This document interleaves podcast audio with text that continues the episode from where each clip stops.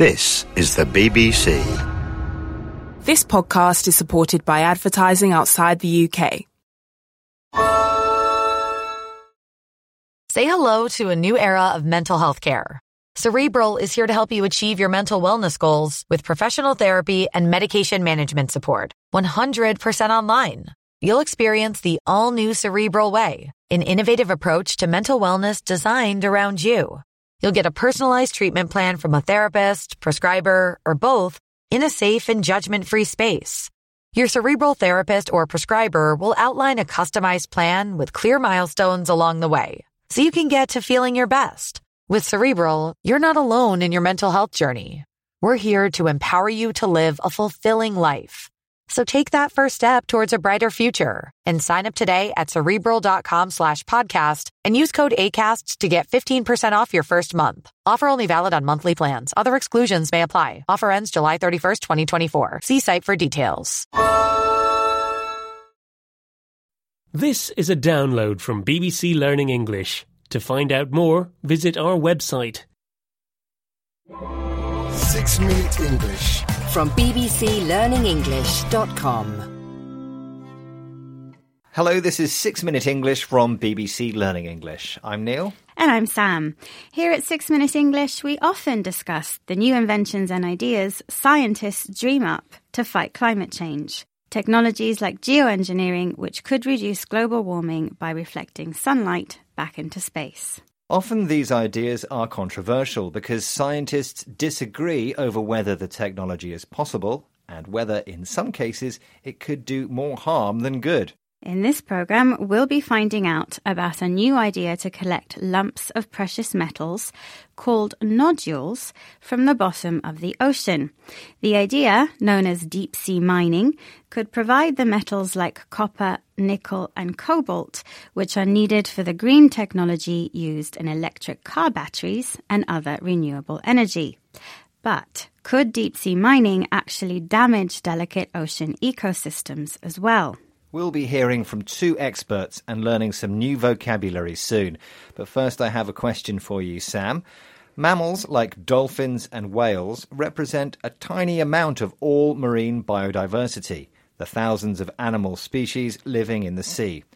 Even all the different types of fish combined make up less than 3% of all living things in the ocean. So, according to recent estimates by UNESCO oceanographers, how many different marine species have their home in the ocean? Is it A, 70,000, B, 170,000, or C, 700,000? I'll guess there are around 170,000 animal species living in the sea. Okay, Sam, I'll reveal the answer at the end of the program. Deep sea mining is supported by some scientists because it could provide the raw materials, especially metals, needed to power electric cars. Amongst them is Bramley Murton, a professor of marine biology at Southampton's National Oceanographic Centre. Here he outlines the problem to BBC World Service's Science in Action as in so many things in life, there's a, a real kind of paradox or a conundrum. The global grid capacity by 2050 is going to have to increase by, by three times.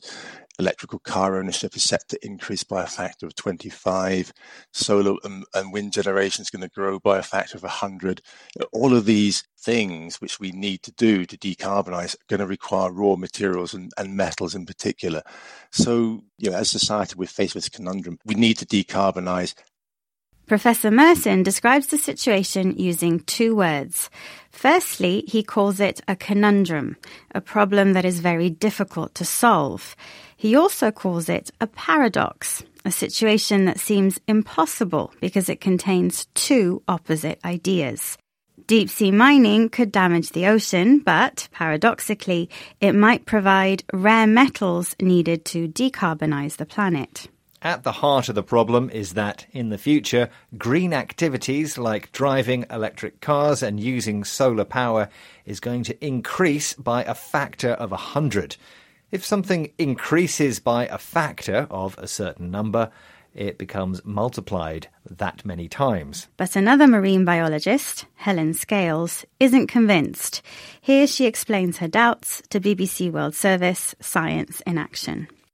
My concern at this point is that, that deep sea mining and deep sea nodules in particular are being seen as a silver bullet to solve the climate crisis and in such a way as well that I think that we can hopefully rely on life carrying on pretty much as normal.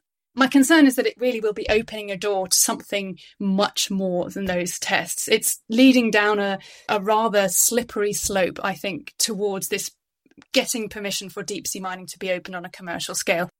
Helen worries that deep sea mining will be seen as a silver bullet to the climate crisis, a simple and instant solution to a complicated problem. She thinks the tests which have been permitted to assess the difficulty of mining underwater could open the door to mining on a large scale, which would damage fragile marine ecosystems beyond repair. If you open the door to something, you allow something new to start or make it possible. Helen thinks starting deep sea mining leads down a slippery slope, a situation or habit that is difficult to stop and is likely to get worse and worse and that could spell the end for thousands of marine animals and plant species. Yes, our oceans need protection as much as our land and skies, which reminds me of my question, Sam. Yes, you asked me how many different marine species live in the ocean, and I guessed it was B, 170,000. Which was the wrong answer, mm-hmm. I'm afraid. There are estimated to be around 700,000 marine species only about 226,000 of which have been identified so far. Okay, let's recap the vocabulary we've learned from the program, starting with conundrum a problem that's very difficult to fix. A paradox describes a situation that seems impossible because it contains two opposite ideas. If something grows by a factor of 10, it becomes multiplied 10 times. The term a silver bullet means a simple solution to a complicated problem, often a solution that doesn't actually exist. A slippery slope is a situation or course of action that is difficult to stop and is likely to get worse and worse. And finally, the idiom to open the door to something means to allow something new to start or to make it possible. Once again, our six minutes are up. Bye for now. Goodbye. Six Minute English from the BBC.